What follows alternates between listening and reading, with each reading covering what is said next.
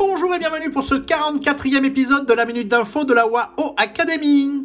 Le propriétaire des marques Sandro Mage Claudie Pierlot, le groupe chinois Sandong Rui, est en difficulté pour rembourser ses dettes. La conséquence directe pour ce groupe chinois est de perdre le contrôle de ses marques au profit de fonds d'investissement comme par exemple BlackRock. Sandong Rui a déboursé 1,3 milliard d'euros en 2016 pour prendre le contrôle du groupe français SMCP, propriétaire de ses marques.